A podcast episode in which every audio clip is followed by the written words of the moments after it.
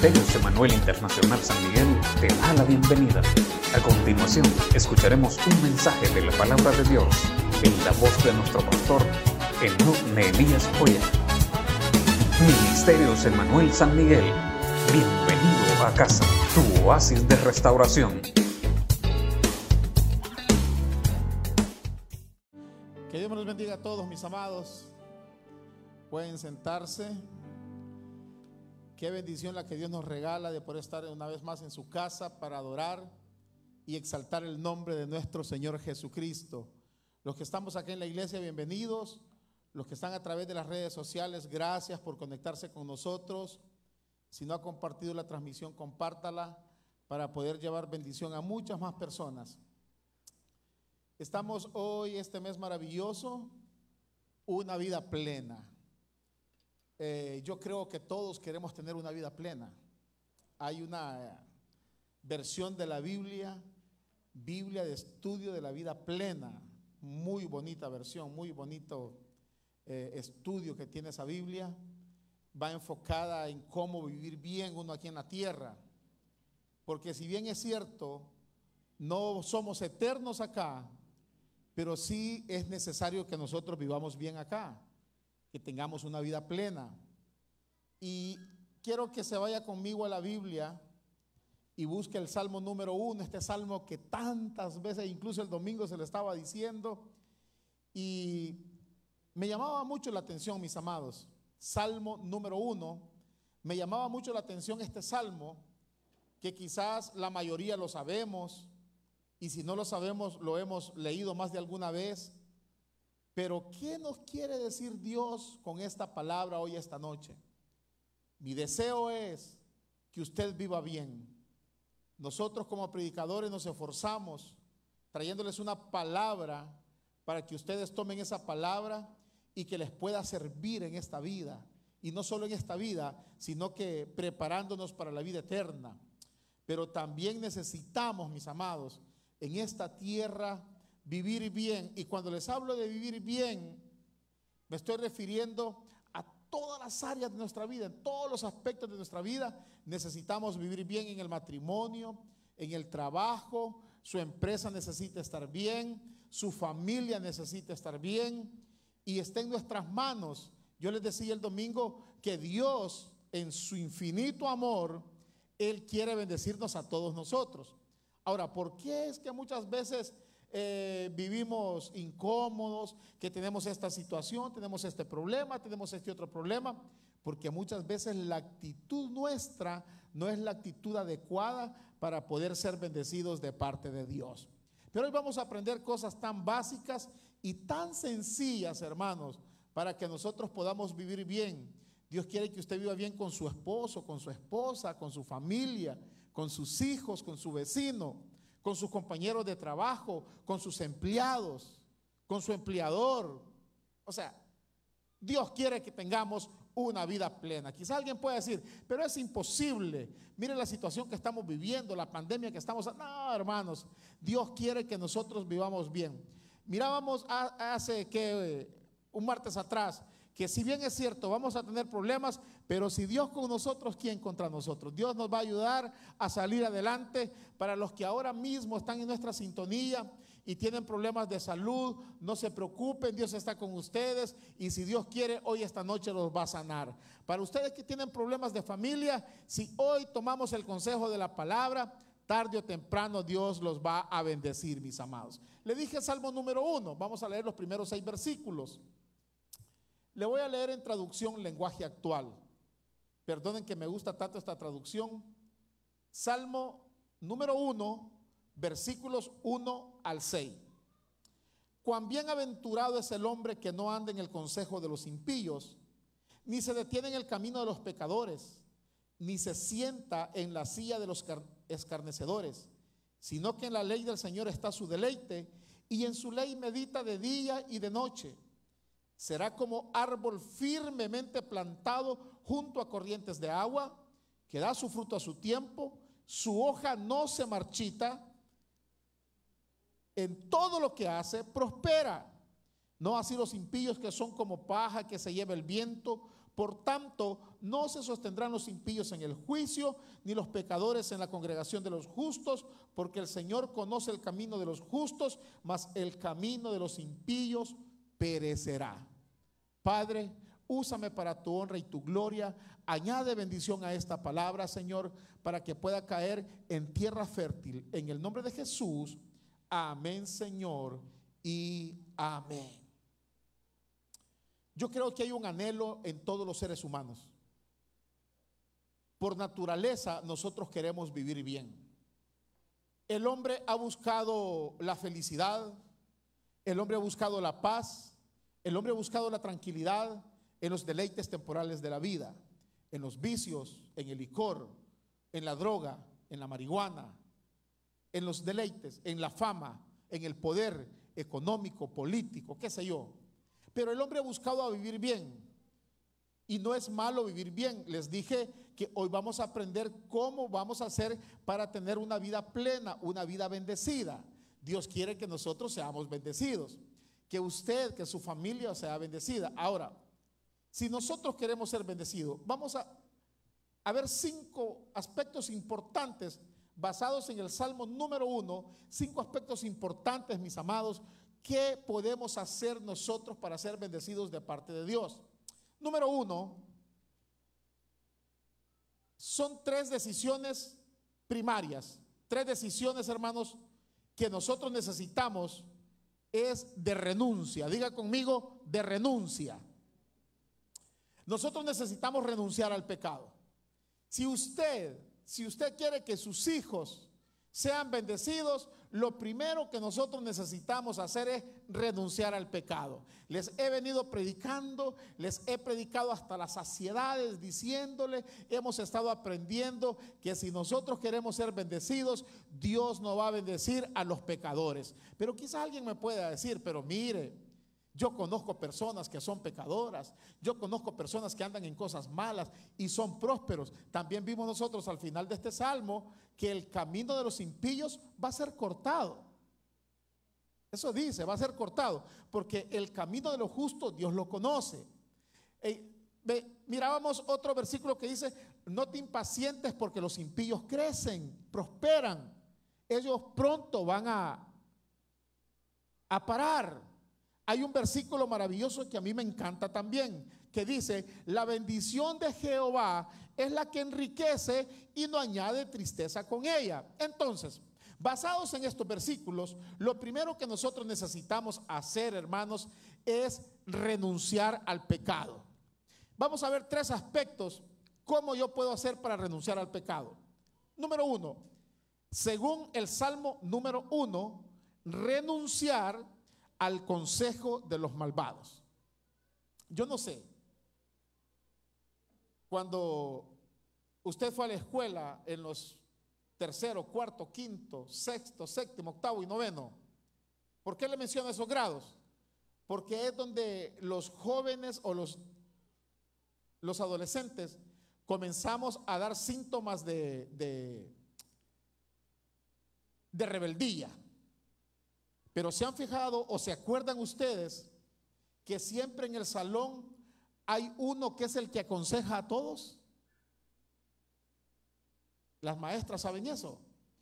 Siempre hay alguien, hermano, que es el que se saca a todos los compañeros del salón de clases. Es el que les dice, hagamos esto. Es el que dice, hagamos huelga y hacen huelga. Es el que dice, vamos al cafetín y en lo que yo distraigo a la señora del cafetín, ustedes se ponen las pilas y comienzan a agarrar churros y galletas y vamos a comer de gratis. ¿Quiénes hicieron eso? No me levanten la mano, sino ahí hágase un autoexamen en su conciencia usted ahora. ¿No es cierto que hay alguien que nos está aconsejando mal? ¿Cuál es el problema de los padres de familia con los hijos? Que los padres están aconsejando a los hijos, mira hija, ese muchacho no te conviene, vas a vivir mal, mira, ese muchacho no trabaja, pero siempre está alguien, ¿verdad? la mejor amiga del muchacho que le está diciendo, no, mira, si con Chepe, olvídate, si vos te llegas a casar con Chepe, vas a ser la persona más feliz. Siempre le está influenciando la mente para mal. Siempre hay alguien que nos está aconsejando mal. Cuando nosotros fracasamos en la vida es porque le hicimos caso a alguien que nos aconsejó mal. Ojo con esto. Muchachos, muchachas, cuando ustedes vayan a buscar un consejo, busquen el consejo donde alguien que en primer lugar conozca a Dios, sepa de la palabra de Dios, que sea una persona temerosa de Dios. Pero qué risible es, hermanos, cuando hay pleitos en una pareja y el esposo y la esposa están peleando y viene la esposa y va a buscar consejería donde la amiga que hace un mes se divorció. ¿Qué cree usted que le va a decir? Que se divorcie. Estamos buscando malos consejeros. La pregunta es, ¿quién nos está aconsejando? Todos nosotros necesitamos consejos todos los días, ¿no es cierto? Todos necesitamos consejos. Pero ¿qué es lo que necesitamos hacer? Renunciar al consejo de los malvados. Siempre hay alguien, hermanos, que olvídese, te va a aconsejar mal. Yo, no sé, creo que todos han visto la noticia, ¿verdad? La famosa noticia que nos ha hecho famosos a los de San Miguel ahora, ¿verdad? Ah, yo me puse a pensar algo, hermanos. Yo me puse a pensar algo. Creo que iban tres en el taxi, ¿verdad? Más la vaca. Tres más la vaca. no, sé si ustedes se pusieron a pensar de quién fue la brillante idea. ¿Ah? ¿De quién fue esa brillante idea, hermanos? ¿De quién se, yo me imagino que los investigadores ahora mismo están preguntando quién le dijo a quién que subieran esa dichosa vaca. Si el taxista, los que van de pasajeros o la misma vaca les hizo parar y se, les subió, no sé. ¿Qué les quiero decir con esto? Por lo menos hacerlos reír un momento y acordarles de la vaca y el taxi. Lo que les quiero decir es que a uno, a uno de ellos se le encendió el foco de la maldad. Me imagino que van por una calle, me imagino, estoy suponiendo, que van por una calle, vieron la vaca y dijeron, hey, mira, aquí está el desquite subámosla. Y los otros hicieron caso. A eso se refiere la Biblia en el Salmo número uno cuando dice, no busques consejeros malvados. No estés buscando consejos en las personas que no tienen temor de Dios. No estés buscando consejos en ese muchacho, en ese joven que está viviendo mal con su pareja, con sus papás que es rebelde con la mamá, que es rebelde con el papá. No estés buscando consejo porque te va a aconsejar mal. Te va a aconsejar mal. Aunque te esté diciendo, mira, no seas rebelde, no seas malcriado con tus papás. Pero si él te está aconsejando y él es un malcriado, ese consejo no te va a llegar. Entonces nosotros necesitamos hoy, esta noche, tomar una decisión. Y es una decisión de renunciar a esos consejeros que no tienen temor de Dios, que no tienen sabiduría de Dios. Renunciar a los consejos malos. Pregunto, ¿quiénes son tus consejeros ahora mismo? ¿El vecino, el compañero de trabajo? ¿Quiénes son? Hay personas que son envidiosas y que te aconsejan mal y cuando te ven fracasado o fracasada, no están contigo ahí para ayudarte. ¿Sabe qué hacen? Se ríen se ríen de tu problema. Se ríen de la situación que estás atravesando. Entonces, mis amados, si yo quiero vivir bien, si yo quiero bendecir a mis hijos, a mis nietos, a mis futuras generaciones, lo primero que yo necesito hacer es renunciar al consejo de los malvados. Número dos, ¿qué más necesito hacer? Renunciar a los caminos de maldad. Hermanos, hay una verdad que nosotros no la podemos quitar de la Biblia. Dice Dios, pongo al cielo y a la tierra por testigos, que pongo frente a ustedes dos caminos, dice Dios. El camino del bien y el camino del mal. ¿Quién toma la decisión qué camino tomar? ¿La toma Dios o la tomamos nosotros? La tomamos nosotros. La toman ustedes. Dios pone los dos caminos. El hombre decide qué camino tomar, qué camino caminar, valga la redundancia. La decisión la tomamos los seres humanos, mis amados. Por eso cuando nos vaya mal en la vida, no cometamos el error de estarle echando la culpa a Dios, porque el ser humano somos expertos para eso. Cuando nos va mal en la vida, le echamos la culpa a Dios nosotros. Y no es Dios, son nuestras malas decisiones las que nos llevan al fracaso. Dice la Biblia, hay caminos que al hombre le parecen rectos. Pero ¿qué pasa?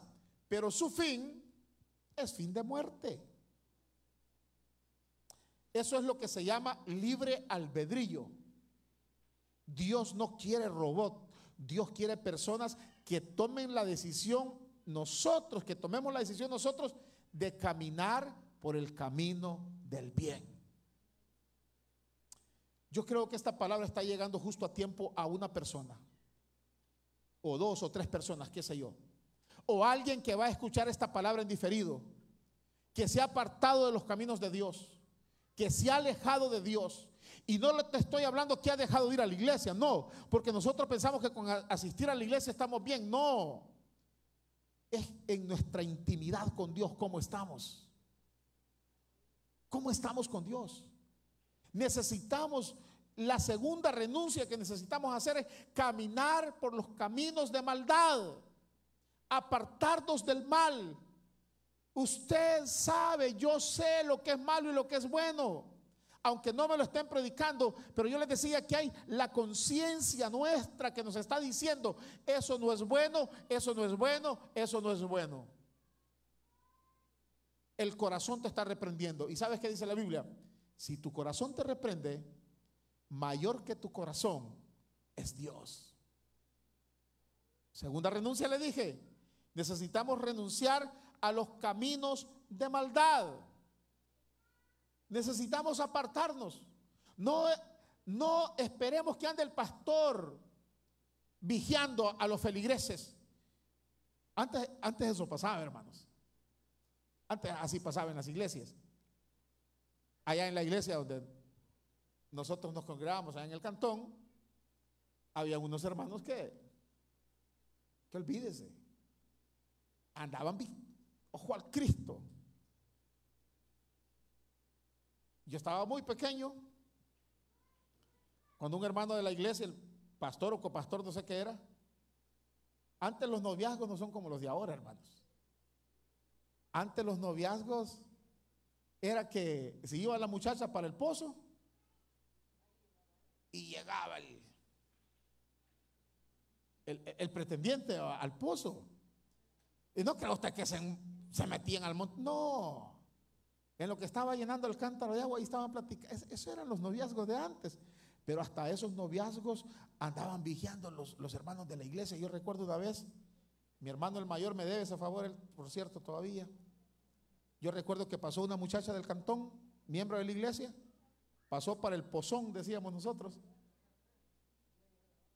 Pasó y mi hermano un poco abusado y se fue detrás de ella. Y el hermano como que los vio. Y fue cuestión, hermanos, que se alistó y salió a vigiarlos. Pero miren los detectives que yo era de, de, Cipote. Y cuando yo vi que el hermano fulano va rumbo al pozón, ah, no, dije yo, él va a vigiarlos a estos chamacos. Y salí corriendo por el monte y de una loma le grité, buzo, le grité a mi hermano, que te andan vigiando. Esa era la actitud antes de los líderes de las iglesias. Aquí entre nos, ¿a cuántos de ustedes los anduvieron vigiando? ¿Ah? Les cuento algo. Nosotros no los vamos a andar vigiando. Nosotros no, no vamos a andar diciendo, mira, ya cuando comience la feria, porque esto Algún día van a haber carnavales. Vamos a ir a, como un hermano de la iglesia que me dijo, fíjese, pastor, que anduve en todos los carnavalitos, me dijo. Sí, en todos. Miren, el tipo se sabía los horarios usted. Y yo le dije, mira, ¿y qué has andado haciendo? No, me dijo, vigiando, pastor, por cualquier cosa. Si alguien anda ahí, y era el ministerio de alabanza, me acuerdo. ¿y a quién viste? No, dice que casi a nadie me, del Ministerio de Alabanza, nadie me dijo. la fulana, la sultana, sí los vi en tal carnavalito. Si usted ve a alguien en un carnaval, no he mandado a vigiar a nadie. Anda en pecado igual que usted. sí, anda en pecado igual que usted. Aquí no hay comité de vigilancia, hermanos. Aquí el que nos tiene controlados a todos se llama Dios. Aquí usted no ande pensando, híjole, qué chivo antes que el pastor estaba en Santa Rosa, pero esta pandemia nos ha fregado porque el pastor se nos ha venido a meter a San Miguel ahora. Hoy nos anda más controlado. No se preocupe, yo no lo voy a andar controlando.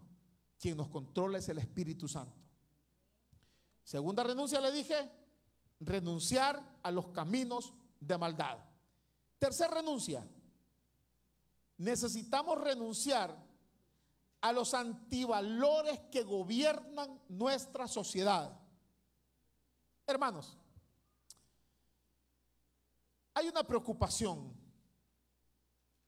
y los pastores, bueno, de hecho, mañana alguien me mandó una invitación para estar en, una reunión porque están preocupados, dicen, que la asamblea cómo ha quedado y que a saber si no van a aprobar que el aborto, que el casamiento, personas del mismo sexo, y hay preocupación. Y es entendible que la gente se preocupe. Pero yo les dije aquí hace como un mes, creo, es una agenda diabólica que se tiene que dar. Eso tiene que pasar, hermanos.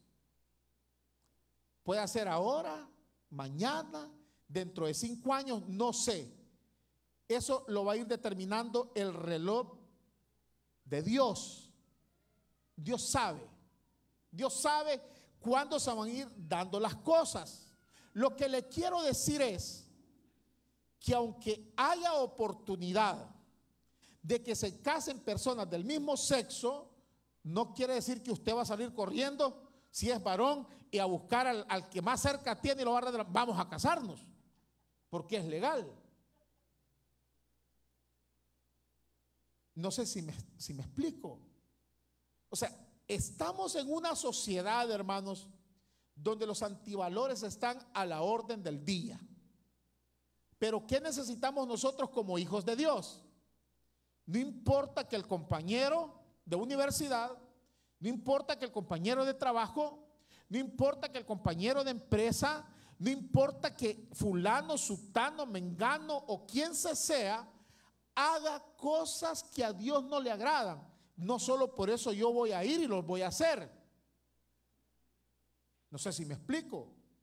Necesitamos nosotros renunciar a los antivalores que ahora mismo están sucediendo en el mundo. No solo porque nosotros vivimos en una ciudad y que es normal ver a dos jovencitos o tres jovencitas con una cerveza en la mano, empinarse. Ah, bueno, esto es normal, entonces voy a ir yo. No. Los jóvenes, los hijos de Dios somos diferentes o tendríamos que ser diferentes. No solo porque llegó una moda, corte de pelo, qué sé yo, una moda de vestir no solo porque llegó una moda y mis compañeros de la universidad andan a la moda. Y si yo no me pongo a la moda, van a pensar que soy anticuado. ¿Qué importa que piensen lo que ellos quieran pensar? Si al final nuestro compromiso no es con el compañero de universidad, es con Dios. La tercera renuncia que necesitamos hacer como hijos de Dios es renunciar a los antivalores que gobiernan a nuestra sociedad. Necesitamos renunciar a eso. Muchachos, hermanos, jóvenes, adultos, ancianos, necesitamos ser diferentes. Es que no podemos nosotros ahora mismo ser bendecidos de parte de Dios viviendo en el pecado. Dios te puede dar una bendición por amor, por misericordia. Pero no estemos jugando al pecado pensando que Dios me va a bendecir. No, no va a pasar eso, hermanos. Perdónenme, pero basados en el Salmo número uno no va a pasar. Y yo le puedo hoy asegurar con toda certeza que Dios quiere que usted, que usted, que usted que está a través de las redes sociales sea próspero. Aunque la gente diga que eso es falso, que es una falsa doctrina. No, hermanos. Les cuento que no es una falsa doctrina. Dios quiere que nosotros, sus hijos, seamos prósperos. Dios quiere que nosotros tengamos una casa, un carro, buenos hijos. Pero ¿qué es lo que necesitamos hacer? Estos tres pasos que le acabo de decir ahorita. Estas tres renuncias. Renunciar a los consejos malvados. Renunciar a los caminos de maldad. Y renunciar a los antivalores que están gobernando esta sociedad ahora mismo. Muy bien. Tres, tres pasos le dije. Mentalicémonos y recordémonos bien esto. Entonces, son tres pasos de renuncia. Que yo tomo la decisión ahora, renuncio a no andar con este amigo, renuncio a no hacerle caso a este porque te está diciendo, echátela y si no te lo echas no sos hombre. Renuncia a eso. Renuncia a andar en esos caminos de maldad y renuncie a los antivalores. Le dije que eran cinco pasos. Los otros dos no son de renuncia. Las otras dos decisiones son decisiones que yo necesito tomar para ser bendecido de parte de Dios. Ya cuando yo como, como pecador, como ser humano, tomo la decisión de renunciar a estas cosas, luego, basado, le dije en el Salmo número uno, ¿verdad? Viene, ¿qué dice el Salmo número dos? Ni se detienen en el camino de los pecadores, ni se sienten así de los engrandecedores, sino que en la ley del Señor está su delicia. ¿Qué dice el salmista? aparte de renunciar, aparte de estar con eso, viene la otra parte. Y es atesorar en el corazón las enseñanzas de la palabra de Dios.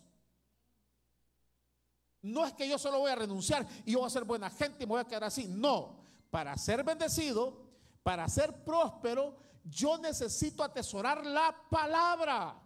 Es la palabra que da vida, hermanos. Yo no me subo aquí a predicarle una palabra mía, yo me subo a predicarle una palabra de Dios. Y lo que a usted lo va a transformar es la palabra de Dios, porque esa es la que transforma. Esa es la que llega al corazón de las personas. Entonces, aparte de hacer estas renuncias, yo necesito atesorar la palabra. Y yo no puedo atesorar la palabra si no estoy leyendo la palabra. No puedo, hermano es bien difícil. Ahora, ¿quiero ser bendecido? ¿Quiero que mis hijos sean bendecidos? no. Aparte de las renuncias, yo tengo que tomar otra decisión. Y es leer la palabra. Llenarme de la palabra. Estudiar la palabra. Escudriñar la palabra saturar mi cabeza de la palabra de Dios. Lámpara es a mis pies tu palabra y lumbrera mis caminos. No hay demonio que no retroceda a la palabra de Dios. Cuando Satanás tentó a Jesús, ¿con qué lo reprendió Jesús? La palabra. Le decía, escrito está. Escrito está, escrito está. Le mencionaba la palabra. Cada vez que Satanás llegue a tu mente, sácale la palabra. Declara la palabra. Pronuncia la palabra. Cree a la palabra. Y cuando eso pase, mis amados, vamos a ser personas bendecidas.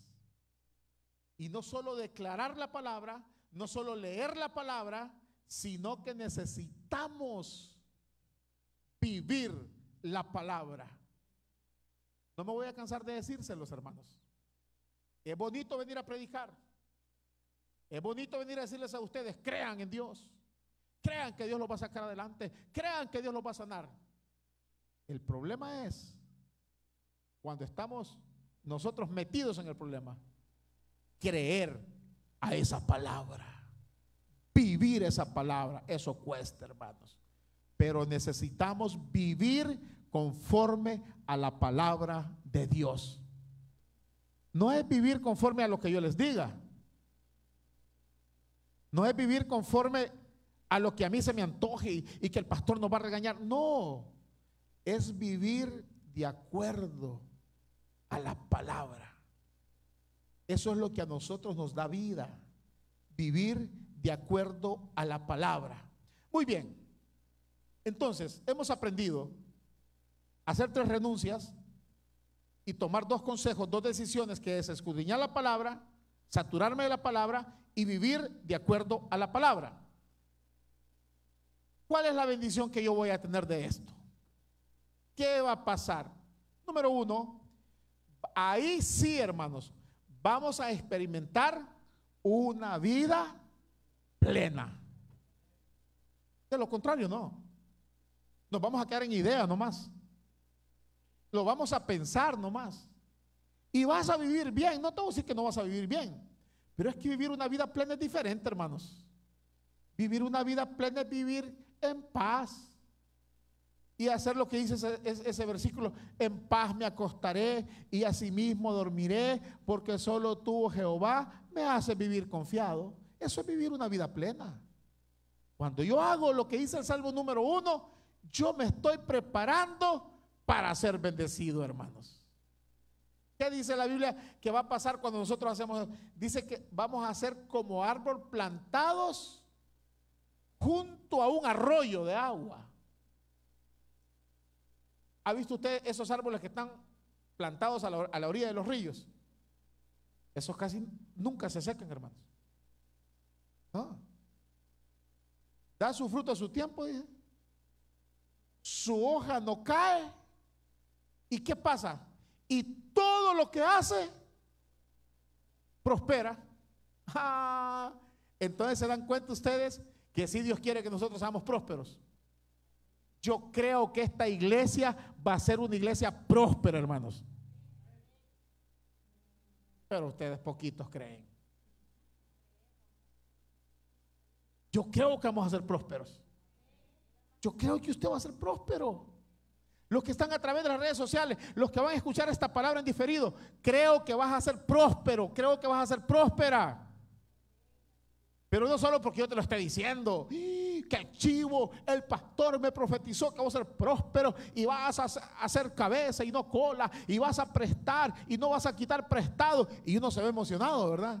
Ah, a mí me emociona esa palabra, hermanos. A mí me emociona esa palabra. Y yo lo puedo emocionar. Le aseguro que si yo le predico eso, lo mando emocionado para la casa. Pero antes de decirle a usted, antes de aprender que Dios quiere que nosotros seamos prósperos, necesito también decirle que necesitamos renunciar al pecado. Es que si no, no hay bendición, hermanos. Hay cosas materiales que es muy diferente, pero bendición no hay. Es que miren, hermanos, la bendición de Dios se disfruta. Aunque usted no anda en carro, Dice la Biblia, ¿de qué le sirve al hombre si gana todo el mundo y pierde su alma? ¿De qué le sirve a alguien que tenga pisto pero que no tiene paz en el corazón? Por eso Jesús dijo, mi paso os dejo, mi paso os doy y yo no la doy como el mundo la da. Mis amados, el deseo de Dios es que usted y yo seamos prósperos en esta vida. Dios trae prosperidad a todo cuanto nosotros hacemos. Un negocio muy pequeño puede ser, hermanos. Pero si va con la bendición de Dios, ese negocio se va a levantar en el nombre de Jesús. Y de ese negocio aparentemente pequeño, Dios lo va a prosperar en el nombre de Jesús. No importa, es que no importa.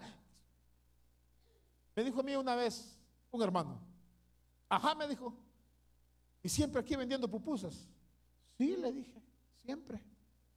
Ah, váyame. Yo dije, Dios nos ha bendecido vendiendo pupusas. Él andaba de empleado. No es malo ser empleado, no.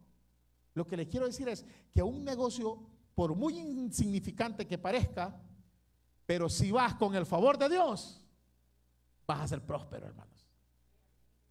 Miren, manguitos picados que usted se ponga a vender, tortillas, qué sé yo, yuca, frita, cualquier cosa. Pero si va con el favor de Dios, es que mire, es que le va a llegar la bendición. Le va a llegar la bendición, hermano. ¿Cómo Dios va a hacer? No sé. Pero de que Dios lo prospera, Dios lo prospera. De que Dios lo bendice, Dios lo bendice. De que Dios le va a dar bendiciones de lo alto, Dios me le va a dar bendiciones de lo alto, mi amado. Vamos a ser prósperos en el nombre de Jesús. Dios es nuestra fuente de poder para experimentar esa vida plena que anhelamos, hermanos. Anhelamos esa vida nosotros. Yo anhelo esa vida. Yo anhelo esa vida para mis hijos. Yo esa vida para mis futuras generaciones. Quizás usted diga, pastor, que no se van a ir para el cielo. Claro, nosotros estamos listos para irnos. Si Cristo viene esta noche, nos vamos. Pero para mientras Cristo viene, necesitamos en esta tierra ser bendecidos para bendecir su obra y sacar esta obra adelante para la honra y la gloria de Dios. ¿Y sabe qué más va a pasar? Dios va a guardar nuestro camino y el camino de nuestra familia. Dios va a cuidar tus hijos. Dios va a proteger tus hijos. Dios va a proteger tu familia. Cuando nosotros hacemos esto, nos estamos preparando para recibir la bendición más grande que Dios pueda tener para sus hijos. Ahora, pero quizás usted diga, pero mire, pastor, si a mí no me importa. La verdad que yo quiero vivir como, no importa. Usted viva, mire, usted con su vida puede hacer lo que mejor le convenga o lo que a usted le parezca. Mi deber es predicarle. Ya encaminarlo es decisión personal, decisión suya. ¿Qué va a pasar? ¿Qué va a pasar si yo no me aparto de los caminos malos? Si yo no vivo conforme a la palabra. ¿Qué pasa? La vida y la generación de las personas sin Dios en su corazón carece de sentido y de propósito.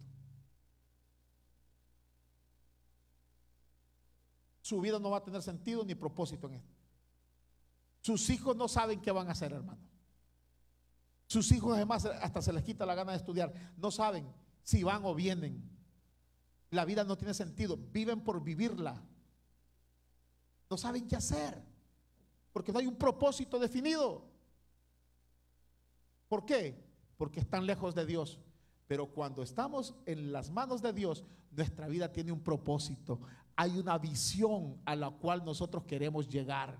Hay una meta. Y la meta número uno, llegar a la vida eterna. Pero en esta tierra hay una meta y nosotros queremos ser personas de bien.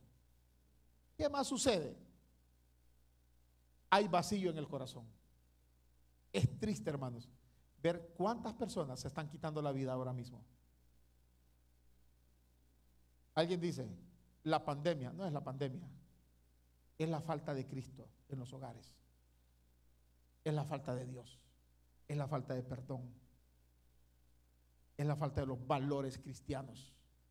Mis amados, cuando nosotros nos tomamos de la mano de Dios, vamos a tener nuestro corazón lleno siempre gozo, va a haber alegría, va a haber paz, va a haber bendición. Quien vive sin Dios anhela, pero no materializa sus sueños. Y lo va a querer hacer, pero no llega a los sueños. Usted va a ver gente que comienza una cosa, no le da este negocio, comienza otro, no le da, comienza otro, no le da, comienza otro, no le da. ¿Por qué? Todo lo desea, pero nada concreta porque no tiene Cristo en su corazón. Una vida sin Dios lleva a la crisis, a la derrota. Mis amados, ¿quieren ser bendecidos? ¿Quieren que sus hijos sean bendecidos? Necesitamos renunciar al pecado y vivir conforme a la palabra de Dios. Póngase en pie. Padre de la Gloria. Te doy gracias, Dios. Porque tú has hablado mi corazón hoy esta noche. Te doy gracias, Padre, porque has hablado en nuestras vidas. Has hablado nuestros corazones. Yo bendigo la vida de tus hijos, los que estamos hoy aquí en la iglesia, Señor, los que están a través de las redes sociales. Los bendigo. Bendigo sus futuras generaciones. Bendigo Dios, como dice tu palabra, a la tercera y cuarta generación. Creo Dios que tú levantas un ejército en esta iglesia de gente próspera, Señor. Gente que te comenzamos a creer a ti por cosas grandes y maravillosas, Padre. Gente que vamos a ver tu mano poderosa actuar a nuestro favor. Hermanos, que vamos a comenzar a pagar un precio. Hay gente que va a renunciar a cosas que el Espíritu Santo les está diciendo que renuncien ahora mismo. Gente que toma la decisión ahora mismo de apartarse de los caminos de maldad. Gente que ahora mismo toma esa decisión de renunciar, Dios, renunciar al pecado, renunciar, Padre de la Gloria. Si este mensaje ha sido de bendición para ti y sientes la necesidad de entregarle tu vida a Jesucristo, repite la siguiente oración.